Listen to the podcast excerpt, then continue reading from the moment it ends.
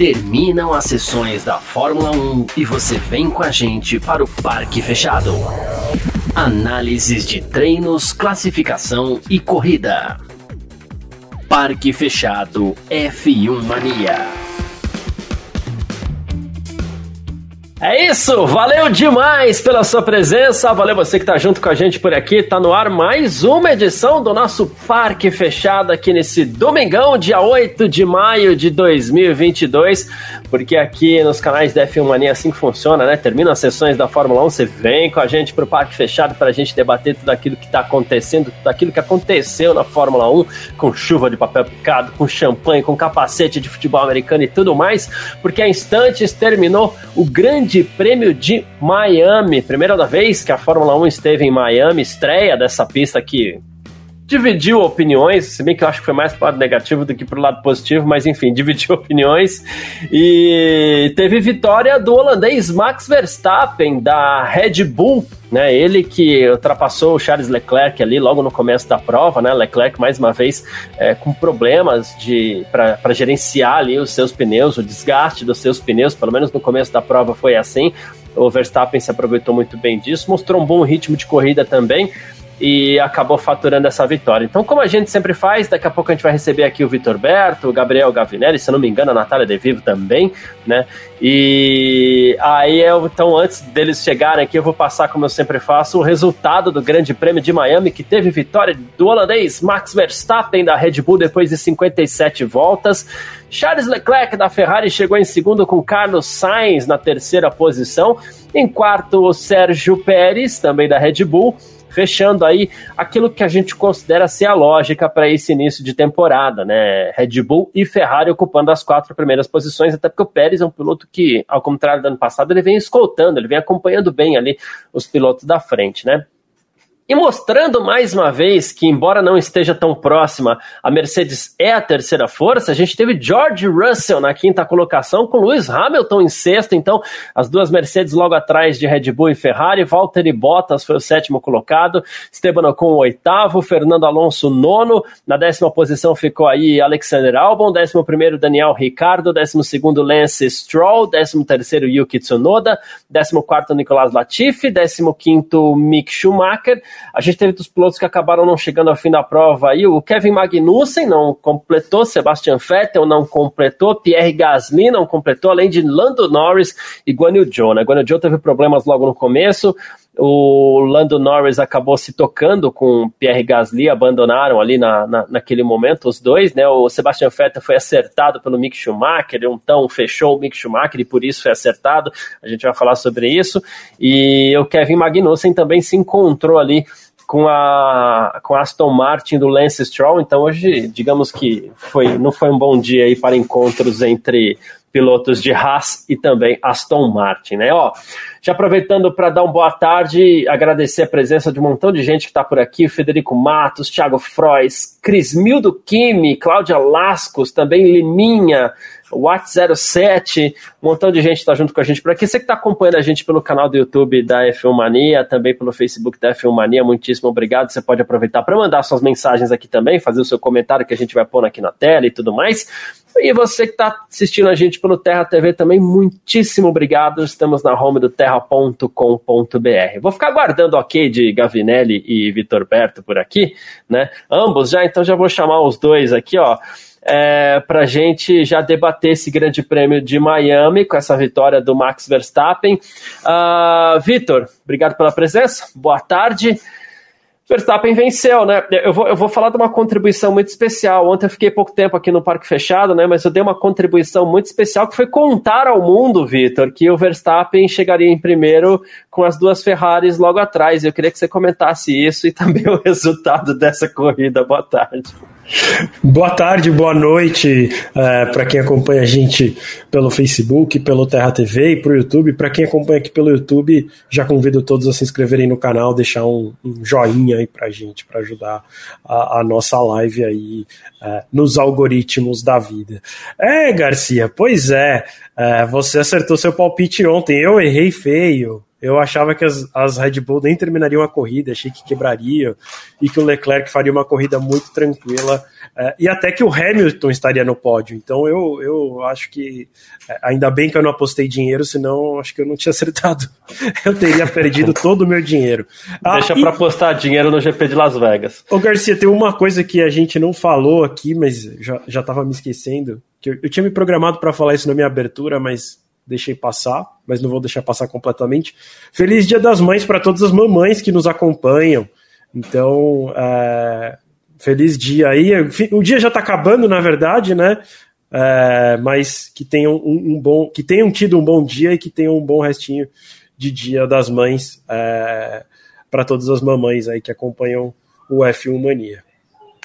Estive, inclusive, na presença da minha hoje, da minha irmã, tudo mais, foi muito bacana. Então é isso, vou aproveitar aí a carona do, do Vitor e desejar Feliz Dia das Mães aí. É todo dia, né? Mas tem sempre uma data para a gente fazer uma lembrança especial, porque elas merecem essa menção sempre, né? E Gavi, boa tarde, obrigado também pela presença. Vitória do Verstappen e com uma certa, é, não, não, vou dizer facilidade, né? Porque teve momentos um pouco mais complicados, mas com muita autoridade o Verstappen venceu esse GP de Miami, né, Gavi? Sim, Garcia, boa tarde. Boa tarde, Vitão. Boa tarde, todo mundo. Boa tarde, boa tarde para boa noite já, né? Quero reforçar meu desejo de feliz Dia das Mães. Eu também aqui estou no cenário diferente, como sempre na casa da minha mãe. Hoje teve churrasco, então sim, todo dia é dia, mas só um dia que tem churrasco aí para comemorar, né? É o Dia das Mães. Então é isso. Feliz Dia das Mães para todas as mães. Uma corrida hoje, é, já rapidamente falando aí, que mostrou a potência da Red Bull e a dificuldade que a Ferrari vai ter durante todo o campeonato, né? É, até brinquei aqui num grupo que se tivesse 30 relargadas, 30 bandeiras vermelhas, é, mesmo assim teria dado Red Bull, porque a forma como a Red Bull se, se porta nessa temporada, com essa vantagem de reta né? Ela permite sim que a, que a Ferrari acompanhe ali nas curvas, a Ferrari ainda é mais rápida nesse quesito, mas na reta ela não, não dá chance, voa, né? O carro da, da Red Bull, ele, ele mesmo com o carro atrás com asa aberta, parece que ele abre mais vantagem. Foi essa sensação que eu tive hoje. Então, com esses elementos é impossível, né? Poderia acontecer qualquer coisa. É, não tinha chance a Ferrari hoje com o Leclerc, com o Sainz, ainda o Sainz né, conseguiu manter ali a frente do, do Pérez, teve boas defesas ali de, de posição, principalmente na relargada. Então, esse final de semana aí colocou uma pulga atrás da orelha dos torcedores da Ferrari, porque a Red Bull mostrou não só que pode vencer, mas que para a Ferrari vencer, ela vai ter que melhorar muito se quiser nesse, nesse, pelo menos em velocidade final, para poder permitir essa última aproximação aí que é checkmate desse, nessa corrida de hoje foi checkmate para a Red Bull. É, é, a gente, vocês acreditam que isso vai ser é, é, isso mostra que a Red Bull precisava resolver apenas problemas pontuais, Vitor, e que talvez. Porque desde os testes lá de Barcelona, ainda antes do Bahrein, o comentário é: a Red Bull tem um carro mais completo. Apareceu a Ferrari andando na frente. Né? E foi o que a gente viu nessas primeiras provas. E a gente teve os problemas de confiabilidade da Red Bull também, com Verstappen quebrando, com Pérez quebrando, né? Uh, mas agora a gente começa a voltar, até pelo ritmo de prova. O Verstappen mostrou um ritmo de prova muito sossegado hoje ali para se impor ao Leclerc. Isso mostra que tem mais carro mesmo, talvez, e seja a equipe a ser batida, porque a gente falava, ah, a Ferrari já levou, mas não, não é bem assim, né? É, eu, eu queria até pedir a ajuda da memória de vocês. É, o Verstappen. Na verdade, assim, o Leclerc ganhou alguma corrida com o Verstappen completando a corrida? Não. Tá. Talvez isso diga alguma coisa também, né? É, talvez isso, isso, isso, isso, demonstre alguma coisa aí sim. Parece o que o carro. O Verstappen ganhou todas, aquelas, a, a, todas as corridas que ele completou. É, o, a sensação que eu tenho é que a Ferrari tem um carro muito rápido, muito rápido mesmo. Eu, eu até desconfio que seja um carro mais rápido do que a, a Red Bull, ainda, mas em ritmo de corrida. E eu não vou nem dizer que é ritmo de corrida porque, como eu falei, né, o carro é mais rápido, então não pode o ritmo de.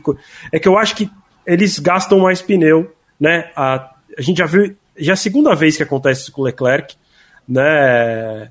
Que, que, que o Leclerc de repente fica sem pneu, o Verstappen parecia já meio que sem chance de brigar, e aí o Verstappen chega e passa. Então, então acho que, que, tem, que tem um pouco de indício disso aí. É, talvez mesmo com a, a Red Bull não tendo o melhor carro, é, talvez ela tenha um piloto mais bem, bem preparado mentalmente para vencer. Né? O Leclerc, ele de vez em quando faz umas bobagenzinhas, nada comparado ao Sainz. É, é. Mas, mas e, e, tem esse problema que acho que do pneu que pode atrapalhar atrapalhar o andamento do ano. E acho que também vale a gente notar é, que talvez, assim, eu estou falando e pensando ao mesmo tempo, talvez o problema não seja exatamente da Ferrari, né? Porque o Sainz a gente não viu reclamar. Tudo bem que o Sainz também não completou muitas corridas até agora, né? Mas é, me parece que o problema de pneu ele, ele é mais iminente no caso do Leclerc. E eu lembro que até na outra corrida, e que, te, que foi muito semelhante a, a hoje, ele até falou: ah, o erro foi meu. Eu forcei muito no início para abrir, para não deixar o Verstappen ficar no meu DRS, meu pneu acabou e ele acabou me passando de qualquer jeito. Então, é, tem muita coisa Sabe, ainda, cara, mas. eu ia dizer, não, não, eu acho Gabi, que hoje... peraí, eu vou te Vai dar um embasamento só para você completar, que eu imagino para tá que bom. caminho que você vai. Antes, deixa eu só fazer uma justiça aqui, só para jogar todos os comentários na tela aqui. O Rodrigo Rodrigues, ele até falou, na Austrália o Leclerc dominou. No Bahrein o Leclerc também dominou. Né? E o Verstappen, é, mesmo completando a prova, ele não chegaria em primeiro. Então, né, que eu fiz o comentário, o Verstappen ganhou todas as que ele completou. Não chegaria? Mas será? É difícil não, então, de dizer. Aí que tá. Mas será que a Red Bull já não estava é, entendendo a necessidade de poupar o equipamento e por isso ele não chegaria em primeiro, caso conseguisse talvez completar a prova? O IC é muito difícil de julgar, né? É muito difícil, mas o que a gente tem de informação é que o, o Verstappen ganhou todas as corridas que ele completou e quando ele não completou, enfim, as que o Leclerc ganhou, o Verstappen abandonou. E aí, nessa questão do pneu, o o, Gavi, que o, o, o Vitor citou, é, nessa questão do pneu tem uma coisa, a gente tem alguns pilotos que lidam muito bem com o pneu, e eu vou citar aqui o que talvez seja o principal caso na Fórmula 1 atual, que é o Hamilton. O Hamilton para administração de pneu é um espetáculo, né? É, é bonito de ver, inclusive. Né? Pérez também. Pérez também, sim, bem lembrado. Será que o Leclerc não vai pelo caminho inverso? Não tem esse lado da administração tão boa de pneus assim e por isso acaba tendo esse tipo de problema? Cara, é, é, eu acho que é um. É um não, não, acho que seja um problema do Leclerc, é um conjunto da obra. Né? Ah, eu concordo que a Ferrari tem o carro mais rápido nesse momento. A classificação, a gente, a gente vê isso, né? A classificação em alguns momentos a Ferrari anda tá, tá, andando muito na frente em uma volta rápida, mas o conjunto da obra, né, favorece a Red Bull, como, como, como é o conjunto da obra, né? A Red Bull, principalmente quando o Verstappen consegue andar próximo e ultrapassar, que foi o caso hoje. A gente tinha uma chance ali com o Sainz travando um pouco o Verstappen. Acredito que se o Sainz consegue segurar o Verstappen na largada ali por alguns, alguns segundos, a gente teria o Leclerc abrindo uma certa vantagem. Não sei se a Red Bull chegaria né? porque justamente isso, o Leclerc na classificação, ele não está preso nas curvas atrás de uma Red Bull, como a gente viu hoje na relargada, por exemplo, né? A Ferrari sendo mais rápida ali naquele setor intermediário, é, e aí não conseguindo atacar na reta. Então a Ferrari consegue ser mais rápida na classificação por ser um carro mais rápido nas curvas, principalmente. Mas a, a, a Red Bull tem a grande carta na manga, que é as disputas na, na pista de ultrapassagem, que é essa velocidade de reta. Então, apesar de ter um carro rápido, chega na reta, que é onde é, a gente sabe, né? O quão dependente desses carros é, do DRS, por exemplo. O Garcia fala muito isso no nosso podcast aí. É, o vácuo diminuiu, então a gente é muito dependente disso. E com o DRS aberto, que é para dar esse, esse, esse, passe, esse passe final, é, realmente a, a, a Ferrari, tá, a Red Bull está sempre muito rápido, então na, em corrida a Red Bull acaba é, levando a melhor. Eu acho que o Leclerc, eu não vejo ele administrando mal os pneus, cara. Não sei, né? Não, não demonstrou isso para mim. Acho que a Red Bull tem um carro que, que consome menos que a Ferrari. Não que a Ferrari consuma absurdos, não é isso também. A Red Bull que tem um carro que parece muito bem acertadinho, como sempre, né? Assim como na maioria dos anos, na verdade. E, e não acho que seja isso, é uma característica do carro, mas é uma situação difícil da Ferrari reverter, né? Ela precisa de velocidade de reta para fazer valer eh, esse carro mais rápido da classificação. Se isso não vir, vai ser sempre essa constância. Ou então o Sainz precisa agir mais duro ali, quando ele tem a oportunidade de bloquear o Verstappen numa primeira curva 1, efetivamente ele tem que fazer esse papel de escudeiro, né? Hoje. O problema dele fazer isso. Ele não fez, né? É, é, que eu imagino que na cabeça dele vai pesar, né? Tipo, ah, eu até deveria ser mais duro, só que aí eu vou bater mais uma corrida. Mais uma, não. É uma situação muito. e que é uma desvantagem né? para a Ferrari, né? Ela tem um piloto que agora tem esse temor, provavelmente, na cabeça. Total, então, total. você perde, você tem uma desvantagem que é você ter um piloto a menos numa briga, tipo assim, numa situação de briga direta, talvez ele tire o pé para não abandonar, né? Depois de Perfeito. tantos problemas que ele já teve. Boa, perfeito. Acho que é isso. Deixa eu aproveitar aqui para chamar também a Natália De Vivo para esse bate-papo nessa noite já. Vou entrar no seu, no seu time aqui, tá, Vitor? Nessa noite já de domingo. uh, Nath, boa noite. Obrigado pela presença aqui no Parque Fechado. Estamos discutindo já o GP de Miami. É, e a gente está exatamente num debate aqui. A Red Bull ela tá mais forte já que a Ferrari, tem um carro mais completo que a Ferrari. É, Leclerc e o Verstappen, no que diz respeito à, à pilotagem, parece os dois estar, claro, em ótima forma, né? Mas a gente está com alguma dúvida ainda. Que equipe é melhor nesse momento, Nath? Boa noite. Boa noite, Garcia. Boa noite, Gavi. Boa noite, Vitor. Todo mundo que está assistindo a gente. E, cara, é uma resposta difícil de responder, né? Porque a Red Bull, ela parece que ela ganhou muito desempenho, mas é uma coisa que a gente debate sempre antes de toda a corrida começar. Será que ela vai conseguir chegar até o final da prova? E eu acho que isso é um ponto ainda muito importante que a gente tem que discutir. A Ferrari está forte desde o início, indiscutivelmente. A Red Bull também está forte, só que ela ainda parece que sofre com os problemas de confiabilidade. Hoje ninguém abandonou, mas o Sérgio Pérez ele levou um susto durante a prova. Ele falou que ele estava perdendo potência, a Red Bull falou que não estava tudo bem. Então, assim, eu acho que a Red Bull melhorou.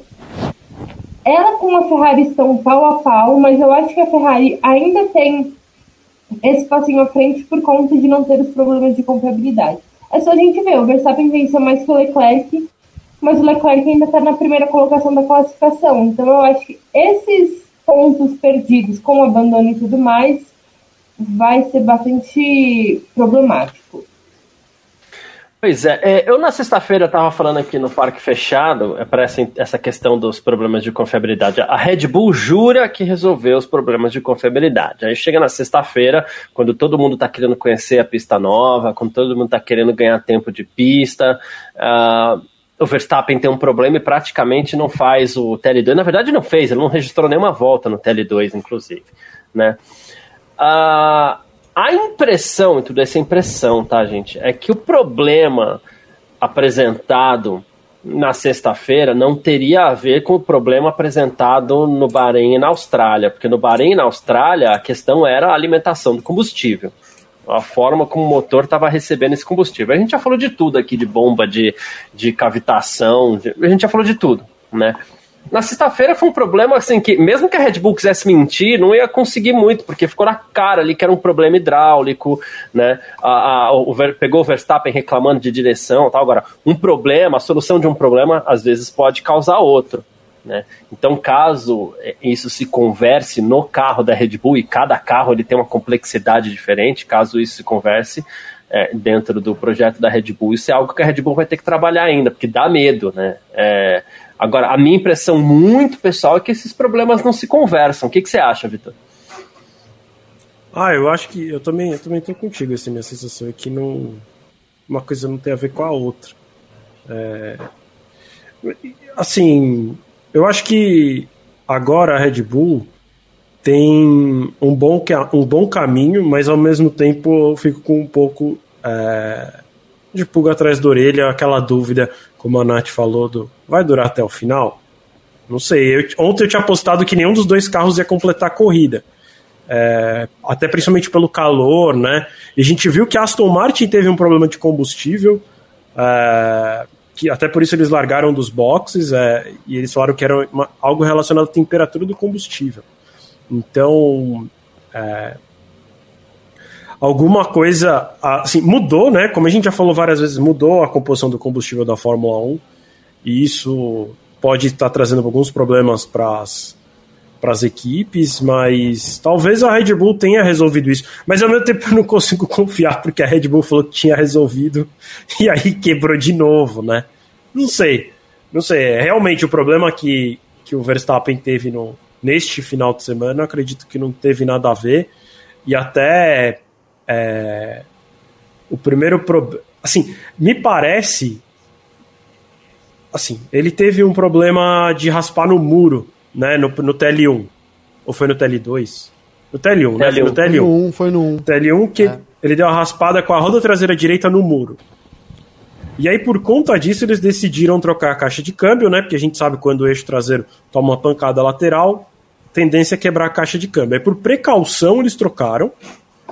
E aí, eles fizeram a troca e, coincidentemente, pareceu ter um problema exatamente na mesma roda que ele raspou. Então, talvez é, esses dois problemas estejam ligados, né? O da, a história de, de trocar a caixa de câmbio e o problema hidráulico, mas acho que não tem nada a ver com o problema que fez com que eles abandonassem já algumas vezes esse ano. É, e aí, se for assim, claro que assim, para a classificação do campeonato, daqui a pouco a gente vai passar por completa classificação aqui, mas vamos puxar rapidinho, já devia ter feito isso, né? Mas vamos lá. É, na classificação do campeonato, a gente tem ainda um certo, uma certa vantagem para o Leclerc, embora já não mais aquele absurdo como era no começo do ano, porque são 29, 29 não, são 19 pontos aqui de diferença entre o, o Leclerc e o Verstappen, né? Mas, claro, uma vantagem para o Leclerc ainda. Mas, o Gavi, se a Red Bull encontrar mesmo é, a solução para os seus problemas de confiabilidade, temos um campeonato, né? Não, temos. Eu, eu acho que temos já, viu, Garcia? É, é, esse, essa diferença de, de, de, de, perfil dos carros, na verdade, né? A gente tem uma Red Bull, de novo, muito rápida na reta, uma Ferrari que é, é, impressionantemente rápida nas curvas, né? Ainda é, é bom que a Ferrari mantenha essa vantagem, porque depois que a Red Bull vai resolvendo os problemas, né? O peso, o motor vai partir agora para ser rápida nas retas, nas curvas também, não tenha dúvida. Então, ainda acho que é uma vantagem da Ferrari, né? Mas é, se, isso não, não se traduzir em, em, em potência, alguma coisa na reta, então é, é difícil a, a, Ferrari conseguir fazer ultrapassagens para a Red Bull, mas acho que para o campeonato, cara, é isso. Não dá para esperar nenhuma equipe é, saindo um pouco, né, abrindo grandes vantagens, né. Eu até tentei fazer aqui rapidamente, mas não tive tempo que a gente entrou ao vivo. Mas nesse, nesse momento parece que, que as pistas que têm grandes retas, né, não vai ter muito como a Ferrari partir para cima da Red Bull. Então, aquele perfil que a gente queria ter, digamos assim, para ter uma ideia do campeonato, conseguir pautar favoritos e até criar talvez um cenário aí.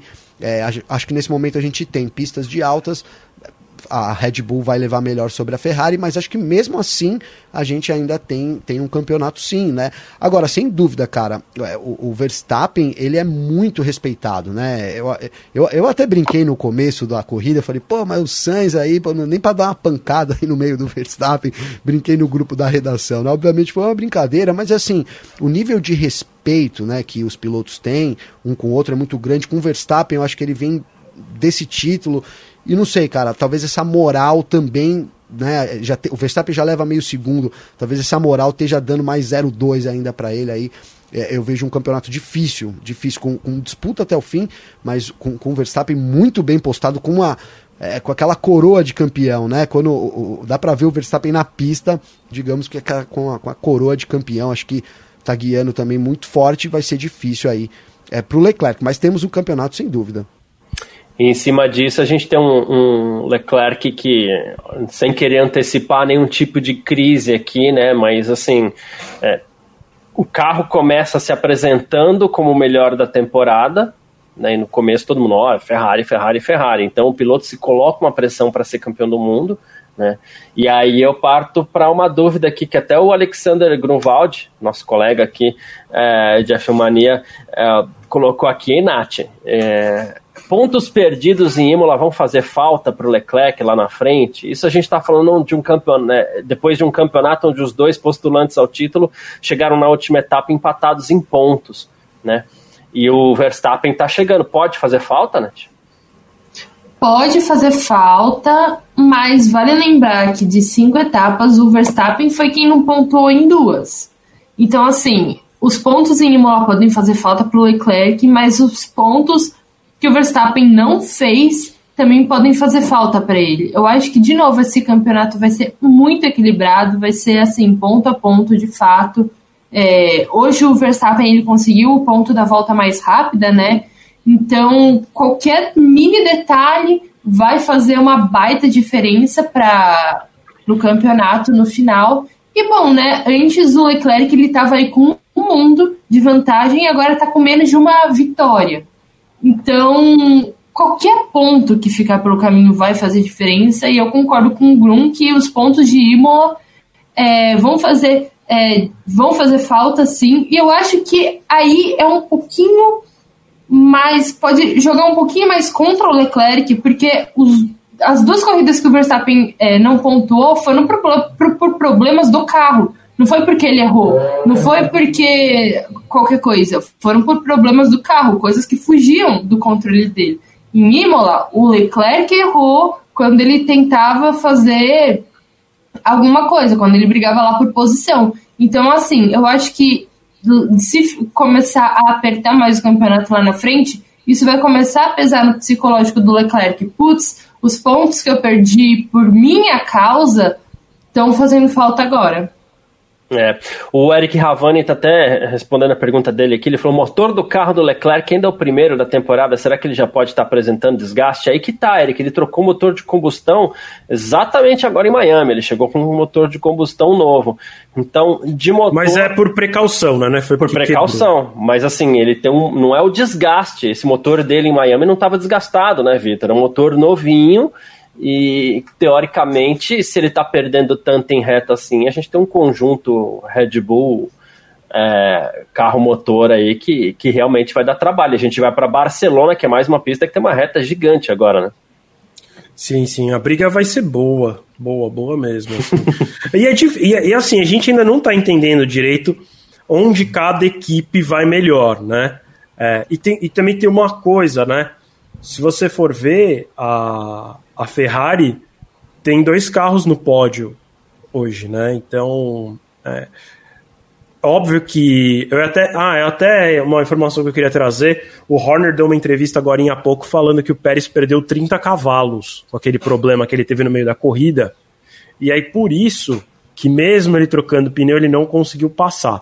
Mas aí vamos colocar assim, ah, vamos dizer que o Pérez não tivesse tido problema.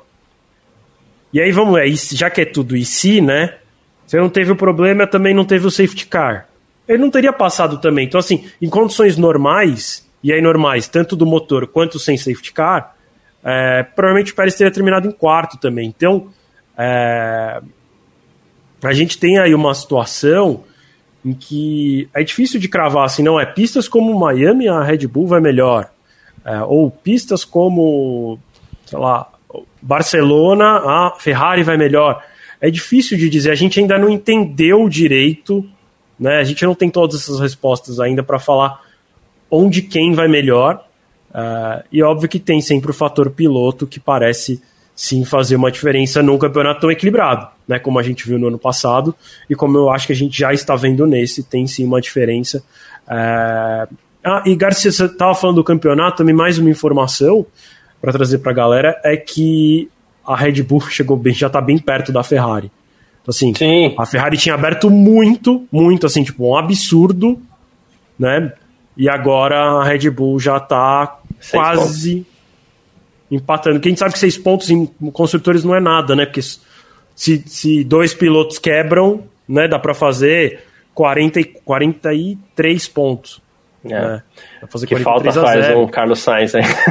Ô, ô Garcia, deixa eu é, é, rapidinho fazer uma colocação claro. aqui. É, eu acho que, assim, cara, igual o Vitor falou que não dá para traçar um cenário, eu não vejo muito assim. Eu acho que nessas pistas de alta, nesse momento, hoje, hoje, para mim, por exemplo, Azerbaijão, no, cara, Ferrari não tem chance. Nesse momento, né, com uma corrida igual, é, Canadá, que Canadá a gente tem umas partes mais travadas, não sei. Que saudade. Mas, assim, é, que saudade, aliás, do Canadá, né? Que é a próxima da próxima. Não, né? é, a gente Aí, vai pra sequência de Espanha, Mônaco, Azerbaijão e Canadá. o que, o que eu ia dizer é que eu, eu consigo ver a Red Bull favorita em alguns circuitos, mas tenho dúvidas, por exemplo, se Mônaco, que seria então, tá bom, se a Red Bull é favorita em, no Azerbaijão, então Ferrari seria em Mônaco, aí eu tenho dúvidas. Aí eu quero Numa ver, história recente, né? a Red Bull sempre foi favorita, né? Pois é. Mas pois eu tô é, né? contigo, eu também tenho dúvida. Tenho dúvidas se, Vai se, se Mercedes esse carro. Então, o que, que vai acontecer, né? Então, acho que, cara, por isso que a gente tem um campeonato muito legal. Claro, alguns caminhos vão trilhando, né? Assim, mas mesmo assim tem muita coisa para acontecer. E a gente fala de uma coisa que é o desenvolvimento, né? Até o pessoal falou da Haas aqui rapidamente. Então, o que parece é que a Haas ficou no desenvolvimento. Então, como isso vai, vai afetar a temporada, só lá no fim a gente vai saber, né? As equipes vão conseguir manter o nível de, de desenvolvimento, né? Dos carros aí para poder manter, digamos que essa hierarquia, porque a gente tinha uma hierarquia no ano passado, mas depois de muitos anos, né? Se a gente pegar o começo da era turbo híbrida, lá na frente estava mais definido, Mercedes, etc. Mas lá atrás ainda teve uma, uma briga, né? Então, é, principalmente no pelotão intermediário, pro fim ali, isso vai demorar um tempo para a gente realmente ter quem, quem é quem aí nessa, nessa hierarquia nova da Fórmula 1, né? É, e se me permite mais um comentário, dando quase que um looping no assunto aqui, é, que era exatamente o que a gente estava falando quando a Nath chegou. É, o Vitor ele citou a questão do, do Pérez, que ia chegar em quarto de qualquer forma, mas naquele momento é, o que aparentava é que ele ia conseguir passar o Sainz, né? É, para talvez chegar em terceiro, né? Mas é, assim, claro, o, o, o, o Sainz não, não segurou o Verstappen na largada, a gente vai falar ainda, acho que a gente tem que dedicar ainda um espaço aqui é, especial para o Sainz, enquanto que a gente tem um Verstappen, e já não é de hoje que a gente fala aqui que o Verstappen anda mais do que o carro, né? E a gente tinha um Leclerc lá na frente também, talvez andando um pouco mais que o carro também, e isso pode ter levado o Leclerc ao, ao, ao problema de pneus, que não é o primeiro que ele, que ele sofre na temporada. Né? Mas quando eu falei da questão do Leclerc que eventualmente talvez não gerir tão bem os seus pneus, como um Hamilton ou como um Pérez, que o Vitor citou aqui, que são acho que os mestres da Fórmula 1 hoje na gestão de pneus, né? Uh, o ano passado falava-se muito, ah, mas o Sainz tem um ritmo de corrida muito melhor do que o Leclerc. E nem acho que era muito melhor, mas ele mostrou um ritmo de corrida talvez melhor do que o Leclerc poderia ser talvez uh, um pouquinho de over do Leclerc com esses pneus. Ou tô, será que eu não sei se eu tô com essa pulga atrás da orelha Não, aqui, total, Nath, mas eu tô Garcia. com essa impressão. Total. É, ah, se- Desculpa, se- Nath. se- Eu te Não, atravessei. Per- perdão, eu me perdi aqui no seu. O que, que você perguntou? Não, sobre a- essa gestão de pneus do, do Leclerc, né? Porque o pessoal falava no passado que o Sainz ele tinha um ritmo de corrida Sim. melhor que o, que o Leclerc.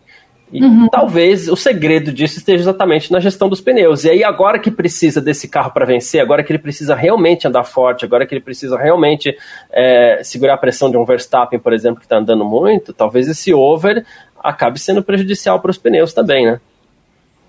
É, pode ser. O Leclerc, ele tá numa fase muito brilhante dele, ele tá assim, e, e pra é, conseguir brigar de igual para igual com o Verstappen, que a gente sabe que é um cara que ele vai para cima mesmo, e, e parece que mesmo quando o Verstappen tá sendo muito agressivo, ele tá lá tranquilão, é como se ele, sabe, ele vai, joga o carro e tá tudo bem. E hoje, inclusive, eu acho que até faltou um pouco de agressividade pro Leclerc na hora de defender contra o Max. Mas, enfim, eu acho que talvez esse, esse over do Leclerc pode ser um pouco prejudicial, sim. É, Temos que ver o restante da temporada. São ainda. Foram o quê? Cinco etapas? Tem ainda muitas, mais de 15 corridas pela frente. Tem que ver se também não é uma questão do carro da, da Ferrari que está desgastando demais os pneus. A gente sabe que também Miami o asfalto não foi nada é, favorável para os pneus da Pirelli, né? Então, assim, eu acho que talvez seja um pouquinho over, mas eu acho que ainda talvez seja um pouquinho cedo para dizer. São cinco corridas, ainda faltam 18, então eu acho que resta a gente ver o restante da temporada. Boa. E, Vitor, a gente teve uma Ferrari nesse de temporada onde a gente A gente até sabia que não ia durar por muito tempo, mas a gente vem elogiando inclusive as estratégias da Ferrari, né? Pô, na hora de fazer undercut faz, na hora de se defender do undercut se defende rapidinho, mas tá aqui a pergunta do Ângelo, 42397. Vocês acham que o Leclerc poderia ter trocado os pneus no safety car? Eu acho que sim, acho que sim. E eu acho que seria meio que a mesma jogada que o Verstappen fez lá em Abu Dhabi no final do ano passado, né? Você relarga atrás do líder com pneus novos, é praticamente impossível segurar. E até a situação é, ali, ele tinha esse espaço de tempo né, para fazer o pit stop e voltar, não tinha risco. Quem estava no risco ali era o Verstappen, porque se o Verstappen tomasse a decisão de parar e o Leclerc não, o Leclerc assumiria a ponta. E a gente também não sabe exatamente em que posição o Verstappen voltaria, né? Porque o que acontece? O Leclerc, atrás dele tinha o Sainz, ou seja, a Ferrari também tá em, sob, tá, tem o controle sobre o piloto que estava atrás do Leclerc. Era só parar o Sainz também, né? Que aí o Sainz não passaria o Leclerc. É, e, o, e o Pérez estava com um problema mecânico. Então, a, quem estava muito mais numa situação de risco era o Verstappen, o Leclerc tinha a situação para ele e a Ferrari acabou não tomando a decisão. E além deste problema, a Ferrari também teve um problema no pit stop do Sainz, que não teve nenhum impacto no resultado final da corrida, mas eles tiveram um probleminha. Então, sim, a gente já falou algumas vezes no parque fechado, né? E não que o campeonato esteja ganho pela Ferrari, mas a Ferrari adora perder campeonato, né? É, é. diga-se de passagem. Não, esse tinha que ter chamado, né, cara? Acho que né, ali era o risco ali, ficou, né? Não tinha. Ele cairia para trás do Sainz e ali teria como atacar depois, né? É que a Ferrari, cara, ela historicamente é isso que o Vitor falou. Resumindo, é isso que o Vitor falou. Ela adora entregar os campeonatos, né? E ela tem um pensamento meio italiano, né? Eu acho. E eu sou italiano, então por isso que eu posso falar assim, né? Que é, pensa com emoção, entendeu? Quando, quando precisa de alguma coisa mais fria, e isso era uma, uma era um cálculo matemático ali, de repente, um, alguma, um, né, uma coisa que a Red Bull faz muito. Então, a Ferrari não é perfil da Ferrari, né? Na verdade é isso, né? Não é perfil da Ferrari arriscar nesses momentos. Era até é, seria seria a gente ficaria surpreso realmente se a Ferrari, e eu não estou zoando aqui, estou falando sério, se a Ferrari tentasse um algo diferente naquele momento, ficaria surpreso eu, porque não é perfil da Ferrari, mas isso vai perdendo, né? É uma, foi uma oportunidade perdida aí. Não sei, cara. A gente viu depois, é, no fim da corrida, o, o, Pérez de pneu novo não conseguindo passar ali o Sainz e tudo mais, né? A gente teve. É, isso não, não sei se faria tanta diferença, mas mesmo assim era a tentativa da Ferrari, né? Ferrari o Efraim está até falando aqui, ó, né? sabemos que o Pérez é um bom defensor de posição. Se a Ferrari parasse o Leclerc, a Red Bull não pararia o Pérez para poder defender o Max. É algo que faz mas certo o carro sentido. Mais é que eu não sei, né? é que eu não sei se ele perderia posição para o Pérez, né? Porque o Pérez estava um pouco Sainz mais atrás. Mesmo, é, é. Eu acredito que seria apenas para o Sainz.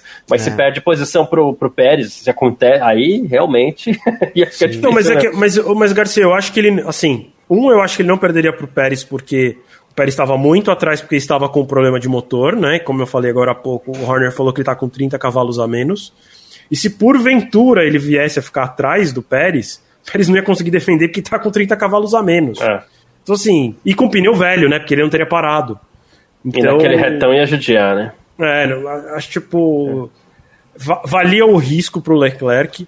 É, não é que era fácil, né, Vitor? Porque ele teria que realmente passar, depois atacar o Verstappen, mas era uma tentativa, né? Do sim, sim, é isso, é isso, corrida, Era né? tentar. Tentar, não acho que teria o que fazer, né? É, não acho que assim, parou e ia ter ganho a corrida. Exato. É, é assim, era uma tentativa, era alguma coisa diferente para tentar ganhar a corrida. Sei lá, qual que ia ser o resultado final, né? Perfeito.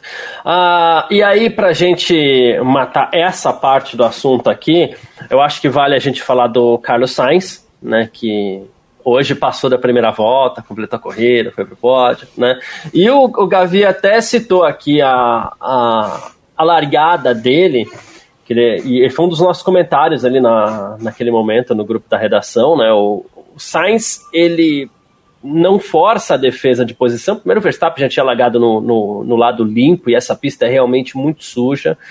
Eu, na minha visão, acredito que o Sainz fez certinho. Não adianta você querer jogar muito pesado nessa posição e mais uma vez correr o risco de ficar fora na primeira volta, mas com isso perdeu a posição para o Verstappen que se desgarrou lá na frente, acabou passando o, o Leclerc.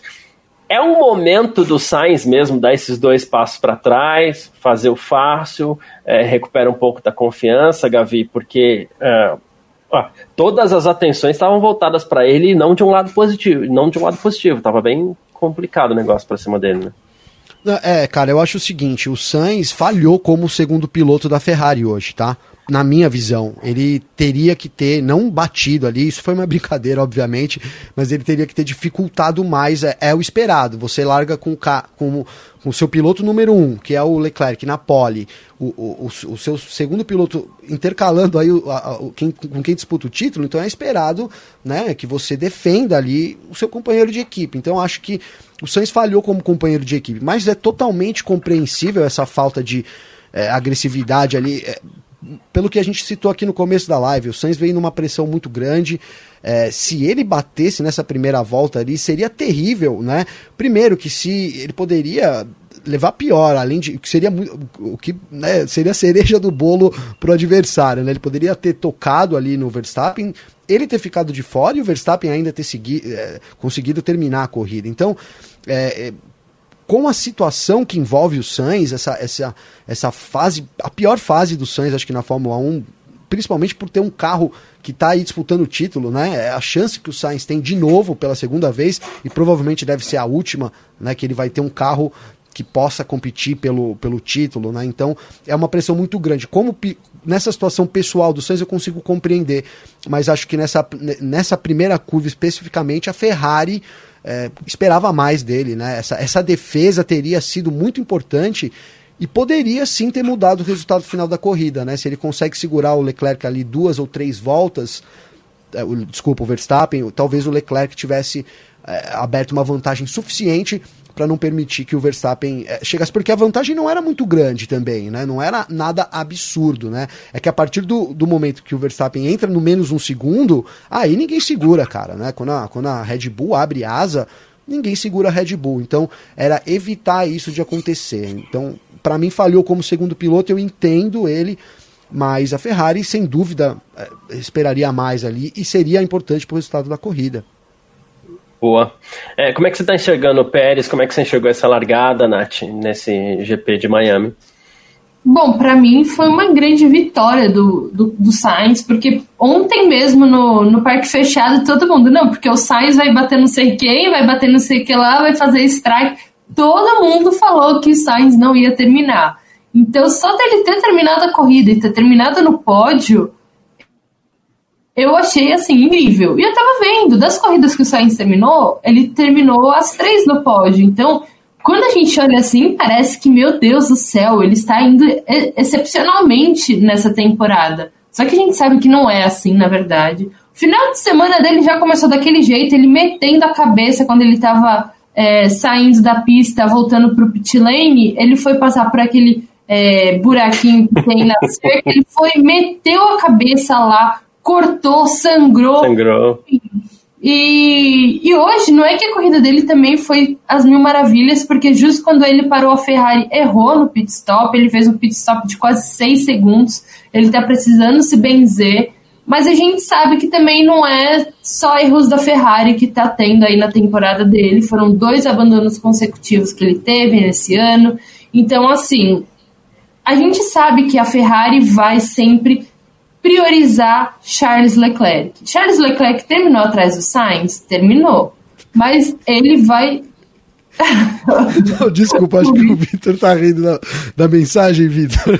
Não, eu tô rindo, eu tô rindo porque a Nath tá falando mal do Sainz, daqui a pouco a luz dela vai apagar, é que vocês não estavam Ah, igual ontem, é verdade. Ah, pensei que era da mensagem aqui. Aí eu já eu, eu tô imaginando, eu tô rindo sozinho aqui, porque ontem a Nath falou mal do Ricardo, a luz dela apagou, que as, as, as Ricarzetes mandaram muita energia negativa pro, pra, pra casa da Nath, apagou Desculpa. É, não, mas, mas enfim, o Sainz, a gente sabe que ele sempre vai ser o eterno segundo piloto, não adianta. Ele terminou na frente no passado, terminou, mas esse ano ele já começou em desvantagem, o Leclerc já colocou ele no chinelo, então assim, ele tem agora que fazer mais como segundo piloto, de fato ele tá conseguindo algum ponto ou outro, hoje conseguiu tirar alguns pontinhos do Pérez, mas não é do Pérez só que ele tem que tirar, ele tem que ajudar a tirar pontos do Verstappen. E calma, Vicky, hoje eu coloquei a minha luz mais protegida. Mas, ó, pra não falar, vamos falar que a culpa é minha, que o Ricardo foi punido e terminou em 13 terceiro. Então, não foi culpa minha, hein? Mas, mas é isso, eu acho que o Sainz poderia entregar mais como segundo piloto. Vou fazer um gancho aqui, porque o, o, o Grum mesmo mandou uma mensagem aqui, que ele falou assim, ah, conta aí minha teoria sobre o Leclerc 2021, 2022, por que, que ele tá andando mais que o Sainz.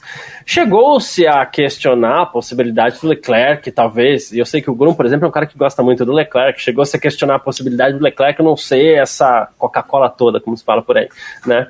Uh, quando a gente sabe que é, a gente sabe que é um piloto muito rápido, né?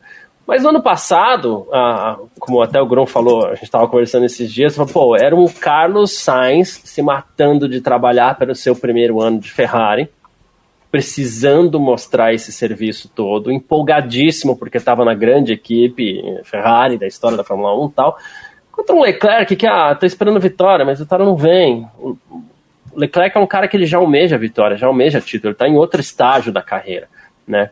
Então talvez isso é, não é que desmotive, mas não faça o cara tirar tudo de si. Talvez o Leclerc não tenha tirado tudo de si. E por que, que eu estou fazendo até esse comentário? Porque acho que vale um gancho aqui com outro assunto que eu queria comentar, Vitor, que é Hamilton e Russell. Que eu acho que vivem uma situação parecida. Não é que o Russell é mais piloto que o Hamilton, né? Mas a gente tem um Russell, chegou na Mercedes, agora sim, a chance da minha vida vai se matar para fazer esse carro andar. Enquanto que o Hamilton tá lá, de novo, não é desmotivado. Mas, pô, sete títulos nas costas, já vem uns dois anos aí que não sabe se para ou se continua, aí de repente pega um carro desse que é uma bomba, né? Uh, então o cara pé mais alto, frustra, né? Frustra, né? Não tem frustra jeito, um né? pouco. E, e aí a estrela parece que começa a favorecer também quem tá com tudo e a estrela começa a ignorar um pouco, talvez que não esteja tão motivado assim. Parece que é o que está acontecendo com Hamilton e Russell, né, Vitor? Ah, sim, Garcia. Eu acho que querendo ou não, o carro, o carro da Mercedes é uma porcaria, mas é o melhor carro que o Russell já pilotou. Então, então assim. É, é isso, né? Não, Porque é, ele é, é melhor que o Williams. Do Sakir, é vai. Ah, não, é, tô excluindo, tô mas, excluindo aquela, aquela que ele isso, substituiu o Hamilton. Mas ele não era enquanto equipe. piloto titular isso, fixo. Isso. É a, melhor, é a melhor oportunidade da carreira dele, pensando em um ano até agora na vida dele. Então, assim, pra ele tá ruim, mas pra ele tá ótimo, que o carro que ele tinha no passado era pior que esse. Ele tinha que se matar para conseguir um ponto, querendo ou não, o carro da Mercedes é ruim, mas é ruim comparado ao que era, né? Eles estão terminando aí como terceira, quarta força a maioria das corridas.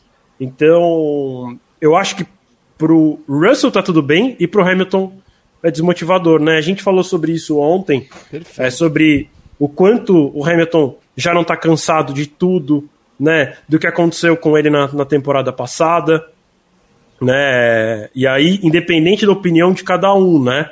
Independente se eu sou a favor ou contra a decisão que o Michael Masi tomou e que consequentemente levou o título para o Verstappen, é isso desgasta o piloto de qualquer maneira, né? Assim como provavelmente se o Hamilton tivesse sido campeão e o, o, o por algum motivo, sei lá, o título fosse retirado do Verstappen, né? O Verstappen também ia chegar esse ano desmotivado, é, como aconteceu com o Senna, que ele também ficou desmotivado no ano seguinte a tudo que aconteceu com ele lá em 92? Um. Dois, um, um, acho que um. O Senna, o que aconteceu com ele? É, com ele e o Prost que, o, que deram o título. Em 89, 89. 89, é. isso. 89. Então, assim, ele, chega, ele, che, ele, chegaria em no, ele chegou em 90 desmotivado, né? É, então, eu acho que isso é normal do piloto, né? E aí ele fica desmotivado com o que aconteceu com ele, e aí ele fica desmotivado com o carro, que aí sim, para ele, é o pior carro que ele já pilotou na vida, eu acho, né? Que acho que mesmo quando ele tava na McLaren, ele nunca pegou um carro tão ruim assim, porque ele sempre brigou por vitória. Sim, Mesmo quando a McLaren estava ruim, ele ganhava uma corrida ou outra, o Button ganhava uma corrida ou outra. Então, é, eu acho que para ele é muito. De fato é isso, assim, desmotiva, e aí o resultado para ele é mais difícil de vir para ele do que para vir para o Russell. E aí tem a estrela, né, que é esse negócio que a gente sempre fala que acaba indo mais para um para outro. O Russell, assim, eu vou te falar que eu acho que ele sempre teve uma estrela. Tá? Na Williams também ele dava uma sorte. É que ele. A mesma mão que dava era a mão que tirava, né? Tipo assim, ah, e do nada, safety car lá em Imola tá numa posição ótima, ele roda sozinho, bate e abandona, né? Então, é, no caso dele, é a mesma mão que dá, a mão que tira. E não dá para dizer que a mão não, também não tá tirando esse ano, né? Ele tinha tudo para ter um carro bom e a mão foi lá e tirou o carro bom dele. Então, eu não sei, assim. É, eu acho que ele vive um momento que, apesar do resultado não ser ótimo, o momento é favorável pro Russell porque como que o Hamilton chega no ano que vem, né? Se ele, se ele toma do companheiro, o carro é ruim, ele está cansado com a perseguição que ele disse está sofrendo da FIA, né? Com a história do, das joias e tudo mais. É, e todo o ambiente que é a Fórmula 1, né? Então, é, o Hamilton ainda está na frente do Russell na classificação, mas é, é, de que maneira isso vai minando? Eu acho que hoje o Russell está numa posição muito mais favorável para ele do que para o Hamilton. Oh, e vamos dizer a verdade, é. nessa corrida, Garcia, o Hamilton não, não foi. Não foi assim, né? Ele foi um acaso, cara, ali. Né? Não fosse o safety car. A, não, foi, não é nem o safety car. Não fosse a aposta do, Hamil, do, do Russell ter. Man... Não, não, vamos esperar aí, porque rolou esse rádio. Não, vamos esperar, quem sabe não rola um safety, um safety car, cara. cara. Aí vinha o safety car, é uma sorte também, né? O Hamilton eu preciso me corrigir. Inteiro, preciso cara. me corrigir.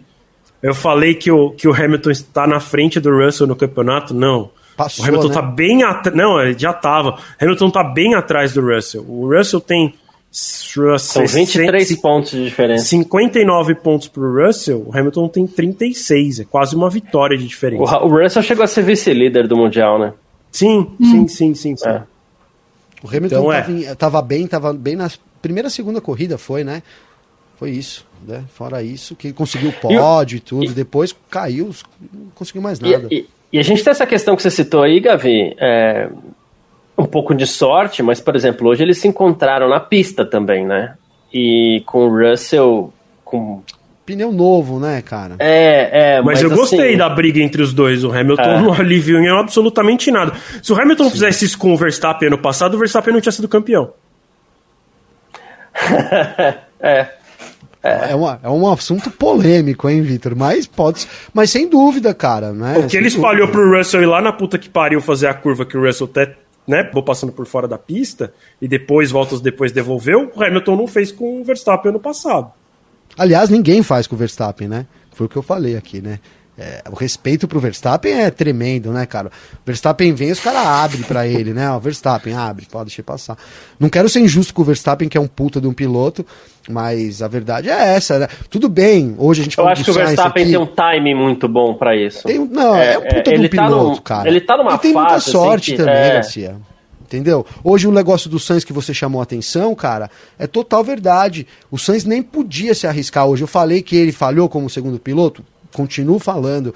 Mas a verdade é que ele não podia, né? Então o Verstappen. Porque ele se colocou numa posição de pressão, né? Exato, né? Ele não poderia é, é, defender, ele tinha que pensar nele hoje mesmo, né?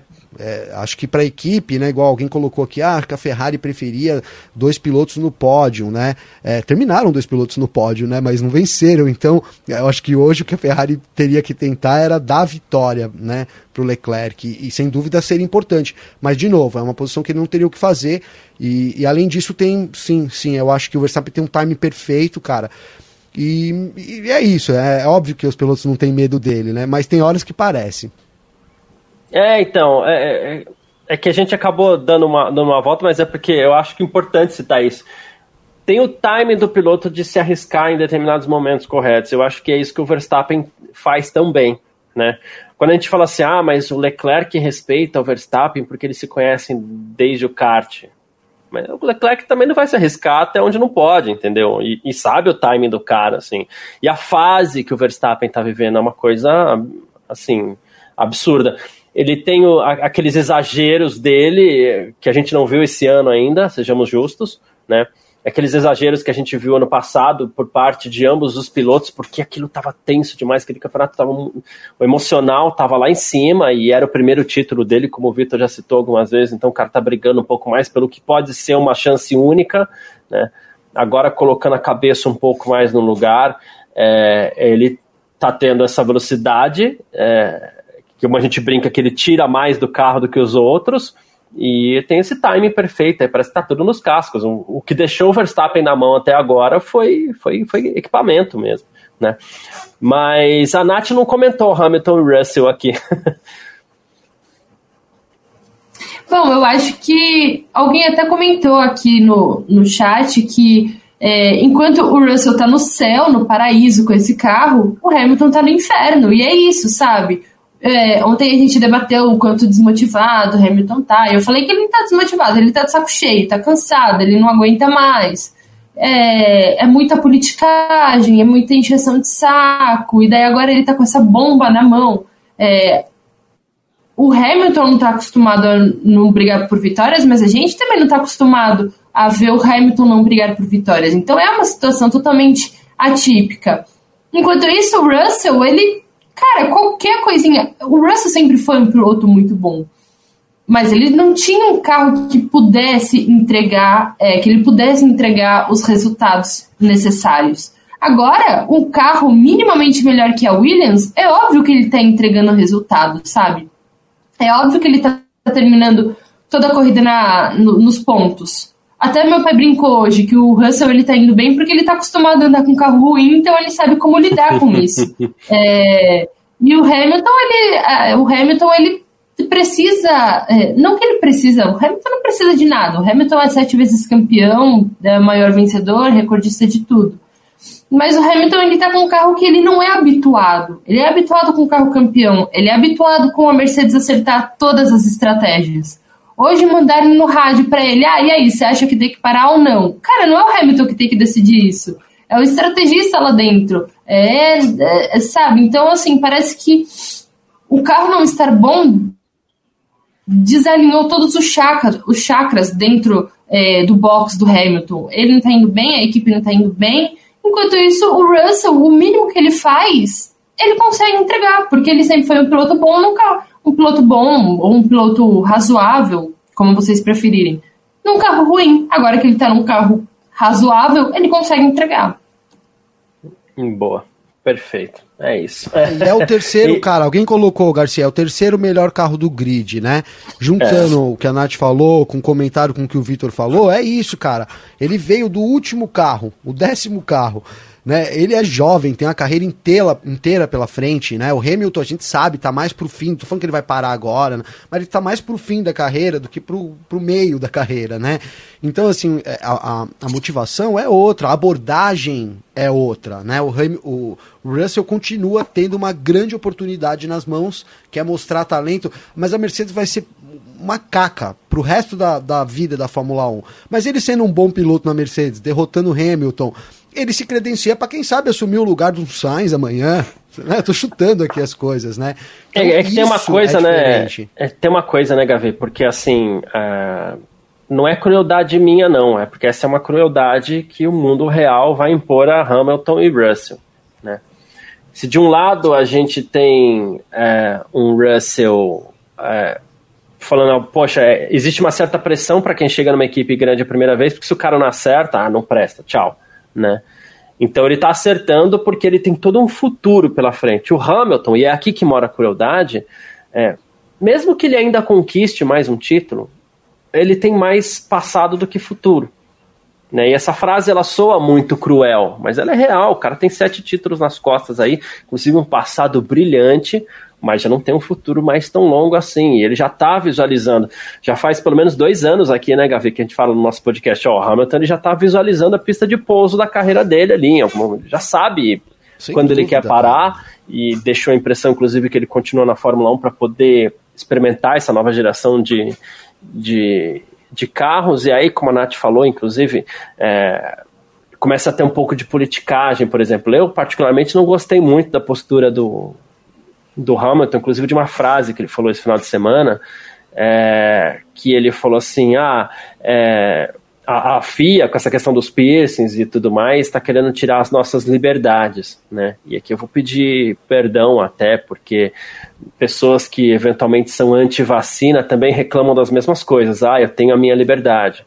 Né? Quem sabe mais de segurança não é o Hamilton. Existem pessoas que entendem melhor do assunto do que ele. Mas isso descredencia o Hamilton como pessoa, isso descredencia o Hamilton como piloto de jeito nenhum, porque ele é um cara brilhante só que ele está numa atmosfera de muito estresse, que inclusive o coloca em posição de falar uma besteira como essa que eu acredito que ele falou esse final de semana, né? Então, assim, para ele deve estar tá tudo muito chato nesse momento na Fórmula 1. Né? É, a Mercedes nem astral, sabe né, se mantém. É, Mercedes nem sabe se mantém esse a, projeto. Esse ano vai ser o ano do Hamilton, porque se ele quiser se manter até que na Fórmula 1, ele vai ter que superar um baita de um desafio, cara, que é, não é só um carro ruim, como é tudo esse inferno astral, essas, essas regras que parecem criadas para prejudicá-lo, né? É, enfim, né? O, o, Hamilton, o, sentimento do Hamilton foi um pouco isso. Então é, é, uma temporada que quando você pensa, né? O Hamilton pensando, ó, oh, tô indo pro fim da minha carreira, mais um ano que eu vou ficar, tá tudo certo a vida prega isso, né? Trouxe mais uma disputa. Eu acho que o Hamilton vai superar isso, né? Não estou falando que ele vai ganhar corridas e nada, não é, não é essa questão, mas acho que ele vai tem, tem, terminar a temporada bem. Esse começo que o Hamilton tá tendo bem é, é, nebuloso, o Vettel teve também. A gente falou muito do Vettel no podcast, nas lives também, pô, que o Vettel era irreconhecível, né? Tipo, brigando, respondendo torto, eh, jornalista, quando ele saiu da Ferrari ali, teve uma, uma... Então acho que é isso, é uma fase, o Hamilton acredito que tem potencial para superar, mas para quem, quem achava que já tinha passado por tudo, talvez seja a, a, a temporada mais difícil que o Hamilton passa, né? Eu, eu, vejo muito por esse lado. Boa. Mais uma pergunta aqui, Vitor. Gostou do GP de Miami? Pista e afins, e corrida e tudo mais? ah, foi uma corrida para mim bem mediana, assim. Me lembrou 2020, 2021 né, que não tinha muita ação. Eu acho que no fim o safety car ajudou né, a dar uma diminuída na nossa má impressão. O problema é que antes do primeiro terço de corrida a gente já estava comentando que a gente já estava com sono, né?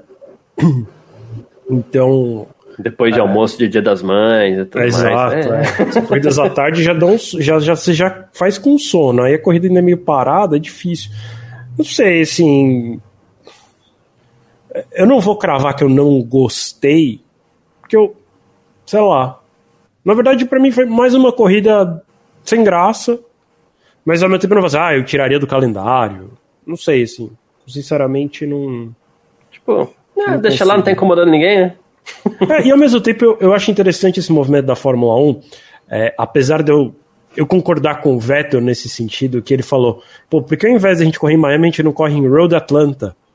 Já tem o circuito pronto. Os Estados Unidos tem N circuitos, né? N, N. Tem ótimos. Eu não vou nem nomear porque, enfim, são muitos, muitos mesmo. É, imagina, a NASCAR acho que deve ter mais de 40 etapas por ano, né? E repete poucas, poucos circuitos no ano. Tudo bem que a maioria é oval, mas Daytona tem um traçado misto, Las Vegas tem traçado misto, Charlotte tem traçado misto, então assim, tem muito circuito uh, nos Estados Unidos. Então, uh, eu, eu, ao mesmo tempo que eu concordo isso com o Vettel, a gente deveria ver a Fórmula 1 correr em circuitos que já existem. É, eu gosto da movimentação da Fórmula 1 para ir para mercados é, em que eles estão crescendo. Né? A gente sabe que os Estados Unidos é um mercado que está crescendo em popularidade para a Fórmula 1 graças à série do Netflix, basicamente isso. Né? É, porque qualquer coisa que entra no catálogo da Netflix entra para o mundo inteiro, e aí algumas coisas vão bem em alguns países, outras não. O Drive to Survive é uma série que vai bem no mundo inteiro e ajudou muito a Fórmula 1 crescer em popularidade na, na galera mais jovem, principalmente. E quando não é, galera mais, não é a galera mais jovem, é em países novos. Então, é, eu acho importante porque, assim, dos Estados Unidos pode vir muitos patrocinadores. A gente sabe que é economicamente não tem para ninguém, né? Porque assim, ah, tudo bem, ah, a China é uma grande potência, uma economia gigantesca, só que assim, não existe grandes marcas chinesas no Ocidente, né? A China movimenta muito dinheiro porque ela tem a fábrica das coisas, né? A fábrica da Apple, a fábrica de basicamente tudo que a gente consome. Mas a marca não é chinesa, né? Então, eu acho que tem uma coisa muito importante lá nos Estados Unidos que é começar a ter essas marcas. Então a gente vê, por exemplo, hoje em Miami que Hard Rock, né, que é além de uma rede de restaurantes também uma rede de hotéis resorts no mundo inteiro. É... Aqui no Brasil tem restaurante em Curitiba, por exemplo, e vai abrir um, um, hotel aqui em São Paulo e vai abrir acho que no Nordeste, se eu não me engano também. É, então, assim, a gente vê uma marca nova abraçando, inclusive patrocinando a Red Bull. E não foi um patrocínio pontual, um patrocínio para o restante da temporada. Então, eu acho que isso é importante para manter o esporte vivo. Né? Então, eu gosto deles irem colocando mais corridas lá, em lugares diferentes. Até acho que não deveria ter muitas corridas, mas poderia rolar um, um revezamento, como a gente já viu é, na Alemanha, por exemplo, né? Que é anos era em Nürburgring, anos em, em Hockenheim. É... Mas é, é, isso, assim. Eu falei um monte, mas para dizer que as, as pessoas criticaram muito ir para os Estados Unidos. Em relação a isso, eu sou a favor. As pessoas criticaram muito o traçado, eu também não gostei muito, não. Acho que a corrida foi bem morna. A gente ficou mal acostumado com o ano passado. Todas as corridas foram muito boas, né? Teve uma ou outra que foi, foi bem caidinha. Acho que a, a de hoje foi como uma das caidinhas do ano passado, assim, sem gracinha. Boa. Perfeito. E você, Gabi? É, não, eu quero. Meu pai, meu pai tá super falante, hein? Ô pai, um abraço aí, velho. Boa, Participativo aqui, o Zé Luiz Gavinelli, meu pai tá aí. Tamo junto, viu? E ele diz que prefere Mônaco, né? Na pergunta da Juliana. Eu também sou Mônaco, viu, Juliana? Eu prefiro Mônaco. Muito mais Mônaco. Mas Mônaco do que Miami? Já, já, não, já colocar então aqui, já. Porque eu ia trazer essa pergunta, mas assim, a Juliana Miahara, ela colocou aqui, ó. Vocês preferem Miami ou Mônaco, se for para ficar um ou outro? Mônaco. Já re... Mônaco. Mônaco. Sem nem discussão, né?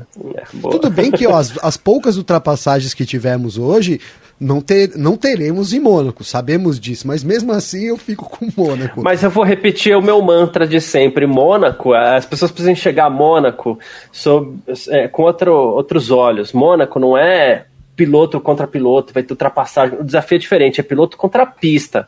Né? Claro que na classificação na, você vai brigar para colocar seu carro na frente, mas colocou seu carro naquela posição, ok, a partir desse momento você passa a ter um desafio contra a pista.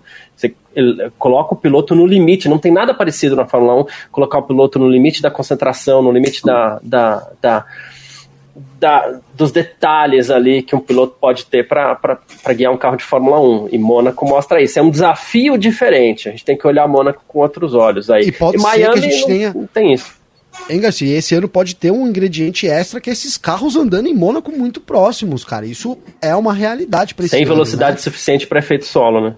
Por exemplo, a última é, a última sessão, por exemplo, do, a última sessão que eu digo, o último setor ali de Miami, digamos que, né, uma curva para lá, parece um pouco ali com algumas situações ali que a gente vai vivenciar em Mônaco, né? E os carros conseguiam andar muito próximos, então não sei, né? E aí andar tão próximo, talvez um arrisque mais. Enfim, eu tô com boas expectativas e, e fico com o Mônaco. Mas rapidamente vou responder aqui. Eu gostei da corrida, cara. Eu achei que foi uma corrida boa no fim das contas. Para mim, não, sim, concordo que teve uma hora que deu sono é, ali no meio da corrida. Mas assim, o que, que, eu queria dizer? Foi uma corrida boa para quem ficou tendo uma. E aí eu não quero criticar ninguém, tá? Mas assim, uma. uma, uma uma audição uma ativa, uma audição ativa do negócio ali. Eu tava aqui é, olhando ali o live timing, vendo o Hamilton se aproximando do Bottas, e aí o, o, o, o Pérez tentando atacar o Sainz. Então a gente teve a corrida, foi permeada por disputas assim, né? mas digamos que aquele, aquela movimentação toda não veio. Então foi uma corrida interessante, e aí fomos premiados lá no fim, e aí no fim sim, né, aquelas últimas oito, oito, nove voltas ali, foram uma corrida boa. Eu discordo que foi uma corrida chata, para mim foi uma corrida na média, né, não foi a melhor corrida, longe de ser a melhor corrida da temporada, mas uma corrida boa aí, razoável, para um circuito que quando a gente viu no primeiro treino, é, eu esperava que a gente não teria nada, né? Difícil imaginar ali, né? E se fosse com os carros de 2021, de fato não teríamos nada, né? Então, graças a esses carros de 2022, tivemos uma corrida de média para boa, na minha opinião. E a Nath, gostou? Nossa senhora, eu tô me sentindo um monstro aqui, porque eu achei ela muito chata. Eu achei assim, uma corrida. Vitor também achou, não foi? Não, o Vitor foi média, né? Eu daria nota 4. É, tá então, para mim é tá bom, tá de bom tamanho. É, eu achei ela muito chata, muito parada. Uma corrida brega e chata. Define os Estados Unidos isso. Foi uma corrida brega do começo ao fim. O que, que eram aqueles policiais levando os pilotos pro pódio? Assim, horrível, péssimo, eu achei brega, eu achei horrível, eu achei péssimas pessoas na piscina, ignorando os carros na pista. E eu achei a corrida bem chatinha. Você gostou das sereias na piscina, Nath? Cara, aí, ora, sério, não sei. Bizarro, né? Não, Bizarro, né? Não, se Miami foi assim, imagina como vai ser Las Vegas no ano que vem. Mas enfim, eu achei uma corrida muito parada, vai muito ser monótona. pior. Vai ser, né? Vai ter o Homem-Aranha, o Batman lá, vai ter tudo. Ai, eu, eu tenho certeza que eles vão fazer algum show de mágica. Enfim, vai ser horrível, vai ser péssimo, mas. Vai desaparecer o. David Copperfield, né? pode. E agora que você você já não pode. O show É, dele. então. S- Some do pódio, Mas- assim, aparece no alto, assim, tipo um avião. O vencedor vai ser que nem aquela mulher que você corta no meio, assim, um pra lá, um pra cá. Mas é, eu achei a corrida bem monótona. E, e, cara, foi muito engraçado, porque ontem a gente fez as nossas apostas de quanto safety car, quantas bandeiras vermelhas, e no final eu falei, cara, não vai ter nenhuma. E foi basicamente isso. Acabou sendo uma corrida muito parada. Teve uma ação ali ou outra. Pra não falar que ela foi completamente parada, ali no final do pelotão até que tava embolado. As Aston Martin, as Haas, uma hora ou outra o Ocon também se metia ali. Ali foram até umas brigas boas que no final o, o Schumacher e o, e o Vettel acabaram se encontrando no meio da pista. Mas eu achei que foi uma corrida que cara, eles focaram tanto no show, tanto no espetáculo, tanto no entorno, que mais uma vez eu falei isso. é, eles esqueceram do principal, que era o compo... É, principal, né? Na verdade, o principal lá, de Já fato, é, era, é. Era o show, né? não O era principal corrida, era a Bar Experience, Nath, que Eu tava até rolando. queria, até queria destacar o comentário do Cleiton aqui, que o. Cleiton falou assim: muito arrudeio pra fazer o pódio. Parece que foi feito pela Globo. Cara, se você já acha assim hoje, pode esperar que em Las, GP de Las Vegas o diretor de prova é capaz de ser o Boninho, cara. Porque ele vai fazer um Big Brother. Eu amo essas cafonices americanas, então eu tô muito ansioso por Las Vegas. Nossa, eu, eu, eu fui tipo, ah, sei lá, eu acho que a, que a corrida podia ser melhor. Mas assim, o próximo é Barcelona, a próxima é Mônaco. Então a gente vai morrer aqui no mofando, esperando uma corrida boa. E se for para escolher entre Mônaco e, e Miami, eu já falei aqui diversas vezes que eu acho Mônaco chata também. É, tem todo o glamour, tem todo. Você não pode errar um, um centímetro que você já dá no muro. Mas entre as duas eu ainda prefiro Mônaco até muito por conta da história. Então, assim, Miami é uma pista que nasceu esse ano. Mônaco é uma corrida que tá desde antes de existir a Fórmula 1. Então eu acho que, que eu prefiro Mônaco. E eu quero trazer um debate para vocês. Como o Victor falou, é, ano passado a gente teve muita corrida boa. Esse ano, vocês acham que a gente já teve alguma corrida boa ou todas foram chatas até o momento? Ah, não, pra- eu tô gostando das corridas e acho que é promissor, mas é que o, o que acontece é que eu acho que as equipes, os pilotos ainda estão se encontrando com esses projetos que são muito novos ainda. Né? O ano passado a gente tinha, todo mundo conhecia muito bem aqueles carros, né? então todo mundo ia mais no limite. Então hoje a gente vê é, ainda aquela história de piloto que passa porque está muito melhor, o carro que se destaca porque está muito melhor. A gente, o grid, ele acho que ele ainda vai se, se, se aproximar um pouco mais, está tudo meio é, complicado ainda nesse Eu ia falar, temporada. eu ia falar por aí. Corridas médias. É, não né, é que tá assim, né? incrível essa temporada, mas ela tá promissora, acho que seria essa palavra. É, a- a- Eu o olhei futuro da aqui, ó, Fórmula 1 rapidamente, ó. Inclusive, vou fazer um Bahrein. comentário em cima disso, é, vou fazer um comentário em cima disso, com uma corrida que eu, que eu nunca gostei, mas que eu tô muito ansioso para assistir esse ano, porque eu acho que vai dar bom, vai dar uma boa corrida, é Barcelona. Com esses carros vai dar certo, né? É, com aqueles carros do até ano passado, com, com, com toda aquela sujeira no, no ar, era problema, era problema mais grave de Barcelona. As corridas sempre foram muito chatas lá por causa disso. É, esse ano vai ser legal. E é um circuito Carro. equilibrado, né, também de É. setores, né, curvas e retas e tal, então talvez essa, né, se tem uma vantagem alguém ali, isso possa dar uma amenizada, né, nessa corrida. Isso, mas o pessoal ainda está se encontrando com problema de porpoising, alguma insta- instabilidade ainda. Até o pessoal se é, é, acertar todos esses problemas, a gente não vai ter as grandes corridas que a gente teve no ano passado, mas é que o- é, é promissor. Acredito que depois que esses problemas forem resolvidos, a gente vai ter corridas melhores ainda. A minha sensação é que os carros agora podem andar próximos um dos outros, só que a diferença entre os carros aumentou. Isso. Então eles acabam que não não tem ultrapassagem porque a diferença entre as equipes, sei lá, ah, antes estava todo mundo separado de, vou falar um número aleatório, tá? Dois tá. décimos de cada equipe. Agora a gente tem equipe que está aqui, tem equipe que a, a seguinte é um segundo mais lenta. Então Dane-se que agora dá pra andar perto, porque mas os carros ficaram tão distantes um dos outros que acho que é como o Garcia falou, né? No primeiro ano de regulamento isso acontece, porque vai cada um para um lado, aí cada um acha uma coisa diferente, os carros ficam muito diferentes entre si, e aí tem essas grandes diferenças de, de desempenho. Com o passar dos anos, né, das temporadas e até das corridas, a tendência é dar uma recompactada no pelotão. Ano passado foi muito compacto, até porque a gente teve aquela questão dos carros serem repetidos em relação a 2020, né, por conta da pandemia. É... Mas eu ia até perguntar para vocês, eu não vi a Arábia Saudita. A minha sensação para quem não assistiu é que a Arábia Saudita foi muito boa. Foi ruim?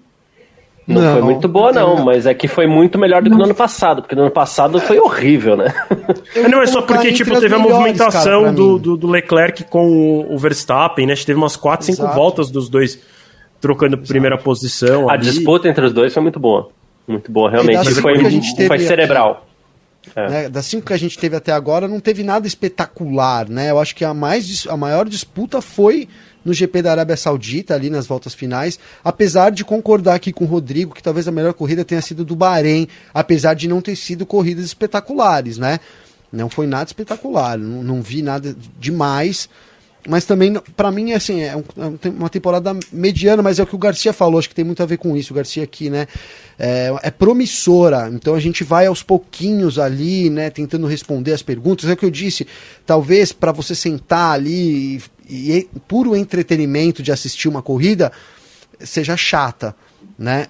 E de novo, não é uma crítica, né? Faz parte da nossa função também ter que olhar ali mais por outro, né? Por outro viés, talvez de números. Então, para isso tá uma corrida interessante, mas por entretenimento realmente, né? Tá quem, apesar de ser esperado. E outra, a gente está se baseando em 2021. 2021, cara, foi assim espetacular, né? Não sei se a gente vai ter outra temporada que nem aquela. Vale lembrar isso, vale destacar isso. Então a gente vem, tem ficado mal acostumado, vamos, vamos falar é. a verdade. Que já até citamos isso antes, mas as corridas foram ficando boas, boas, boas, excelentes, né? E, e, e, ainda bem que 2022 acabou agradando, pelo menos no sentido de trazer essa proximidade que o Vitor falou, né?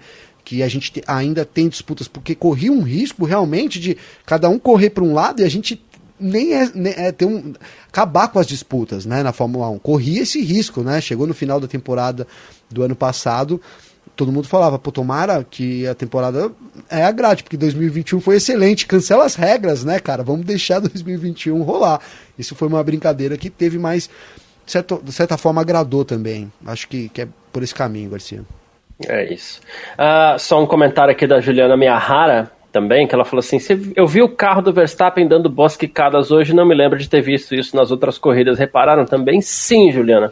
Principalmente no final da prova, parece que ele foi quicando um pouco mais também, e é algo que a gente não via muito na Red Bull, não. Né? Hoje é, eu nos percebi box, isso. Né? Nos box, é, não sei se alguém mais, mas é, é isso. Essa pista Sim. tinha muita ondulação também, então tem que se levar é. isso em consideração.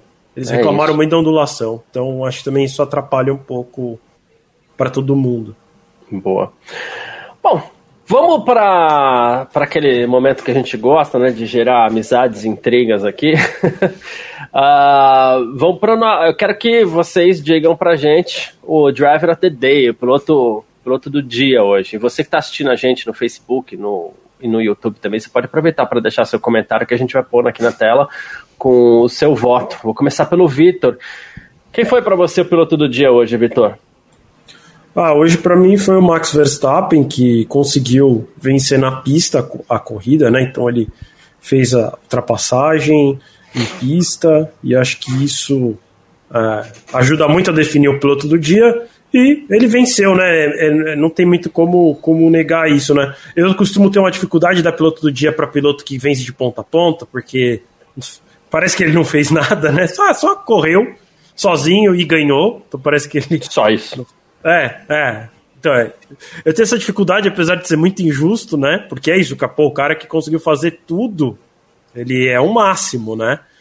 É, mas eu, eu, normalmente gosto de piloto que, que tem muita atividade na pista. Eu acho que hoje o Verstappen merece ser o piloto do dia porque ele fez de fato a ultrapassagem definitiva em pista e depois disso ele tranquilamente venceu venceu a corrida.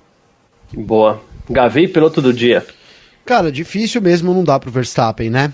Difícil. É, ali o Verstappen fez o que ele precisava, venceu a corrida, foi, fez a volta mais rápida, a gente diminuiu a diferença no campeonato. E fora isso, ninguém fez nada espetacular, né? Ninguém fez nada espetacular na corrida, né? A gente teve.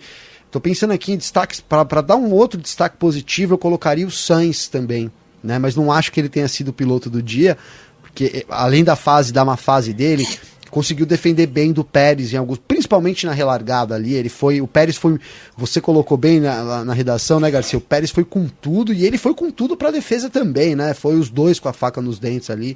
Gostei dessa na relargada, a, né? Da relargada, é, ali valia muito pro Sainz aquilo, né? Tudo bem ali na primeira curva Verstappen ter ido até vai, mas ali aquilo era crucial, apesar do Pérez estar de, de com, com pneu aí com menos voltas. Mas enfim, é, Max Verstappen, acho que é isso, cara. O Max Verstappen tem exercido essa soberania dele, né? Alguém colocou a isso que ele, que, que, que ele tem sido soberano, e eu concordo com essa palavra. É, apesar de não ter nada decidido, o Max Verstappen tem sido soberano, então para mim o destaque é para ele. Boa. Nath, piloto do dia.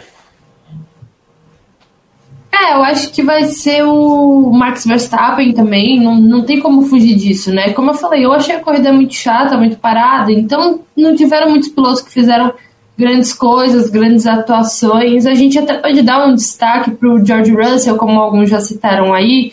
Ele largou lá de trás, terminou na quinta colocação, na frente do Hamilton e tudo mais. Mas piloto do dia mesmo foi o Verstappen, que soube a hora de ultrapassar, não fez besteira, ele Diferente de Hamilton e Leclerc, por exemplo, que erraram, passaram reto na curva, o, o Verstappen ele pareceu um pouco mais controlado, então eu acho que não tem como fugir muito dele. Boa, perfeito. Eu vou, eu sou meio pragmático para algumas coisas assim. Eu vou manter o que eu sempre falo aqui. Quando um piloto faz a manobra que decide a vitória, eu me sinto quase que na obrigação de dar o piloto do dia para ele, porque o objetivo de todos que estão ali é vencer mesmo de quem larga lá atrás. O objetivo final é sempre vencer, mesmo que isso pareça inalcançável para alguns. E aí ele vai lá, faz a manobra que decide a corrida e vence, para mim, piloto do dia. Né? Então, é, chegou a hora do nosso, o nosso troféu bananinha aqui, ó, Vitor. Mas você não falou o nome, você falou o nome do cara? Falei, Verstappen, Verstappen, falou? Verstappen, então tá é. Eu que tomar Desde... água aqui me distraí. Desde a última corrida, Nath, a gente tem o troféu aqui o troféu bananinha aqui para o piloto que é o destaque negativo do dia. Então vou começar com você mais uma vez, Vitor. Ah, é um piloto que eu tava com muitas saudades de dar um destaque negativo. Pior, eu, o piloto que, que, é quase que, que, nomeia esse troféu. Né? Isso, né? é o piloto que ia ser o nome do nosso troféu do pior piloto do dia. Valtteri Bottas. É, ah, cara, puta, tava com a faca e o queijo na mão e sozinho deu um encontrão lá no, na, na mureta. E aí pôs tudo a perder, né? É, assim, pô, Bottas, me ajuda a te ajudar aí. Mas eu, eu queria dar destaque, um destaque negativo também pro. Menção pros dois pilotos da. É. Pros dois pilotos da Haas. É, ambos Verdade. em posição para pontuar. Ambos fizeram cagada no final da corrida. Magnussen acho que foi com o Stroll, né? Que ele fez um, uma bagunça. E aí despencou, uhum. inclusive abandonou. E o Mick Schumacher, que também estava com tudo ali para pontuar, deu no meio do tio dele, o Sebastian Vettel. Né? o padrinho, né? Ah, meu é. padrinho tá aqui, Pô, né? Mas Deixa foi eu acertar. culpa do Vettel, mano. Ah, eu não ah, sei, cara. Não, não, não. Eu não acho. Tem que fazer não. outro programa. Vamos ter que fazer outro programa. Eu acho que foi culpa do Mick Schumacher. Foi muito otimista. O Schumacher tava na frente, mano. Vamos pôr ele na frente. Pelinho. É, eu queria ver se fosse enfim, o Verstappen enfim. que tivesse um pelinho na frente, não ia falar que o Verstappen que tava não, com a razão. Aí o culpado era o, aí o outro tinha razão, não sei, não é, importa. É, então. Tô brincando. é que eu sei. tô zoando, é, tô zoando. É que eu sei, é ótimo. É, o pra, assim, para mim ele foi muito otimista ali na, na manobra e acertou o Vettel no meio acabou estragando a corrida dele. É, que já estava acabando a corrida, não tinha necessidade. Acho que nenhum dos dois, inclusive nenhum dos dois foi punido no final. Acho que não tinha essa necessidade, mas o Vettel já é tetracampeão mundial, né? Ele não precisa provar mais nada, assim. Bem que já tá, tá num fim de carreira meio triste, mas ele não precisa provar mais nada mesmo. Já foi campeão, tá tudo bem. Vai acabar em baixa, mas é tetracampeão. No, lá, eu costumo falar que é isso. Daqui 20 anos, ninguém vai lembrar do final de carreira do Vettel e falar assim: ah, puta, tadinho, né? Terminou mal a carreira. Vai falar assim: é tetracampeão mundial. Dane-se, é isso que fica pra história. O Mick Schumacher não ganhou nada até agora, então acho que ele tinha que usar mais a cabeça num momento como esse para garantir os pontinhos dele e ir lá pontuando e construindo a carreira dele. Para quem sabe um dia chegar na Ferrari, que teoricamente é isso que seria o caminho dele. É a é, teoria da vaca. Que eu já é falei aqui mais de uma vez. Aquela vaca que dá um baldão de leite, assim, que você fala, nossa, vai alimentar todo mundo quando a vaca tá saindo, ela vai lá e chuta o balde. Aí não tem leite para ninguém. É isso que o, que o, que, é o, que, que, o Schumacher fez hoje. Gavi. É eu não Bananinha concordo, vai para tá, quem, primeiro. ó? Eu não concordo, Hã? acho que a culpa foi do Vettel, mas beleza. é, é mas eu, eu acho que o troféu, diferentemente do troféu positivo, né? O troféu Bananinha tá muito disputado, né? Tá muito disputado. Tá muito engraçado dar o troféu, né? Porque tem vários aí. O Bottas, pô, ainda bem Precisa que você de um lembrou. cacho inteiro de banana. Precisa aqui. de um cacho, né?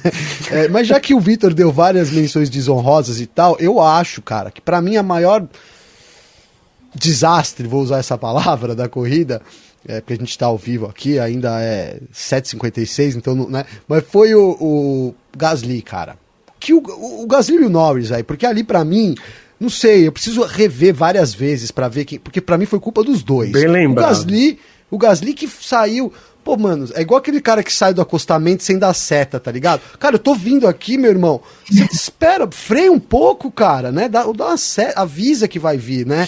Tem, o cara que sai, você tá vindo aqui na Marechal, assim, o cara não dá seta. De repente o cara pum, pula na tua frente. Pô, irmão, calma, né? Eu acho que foi.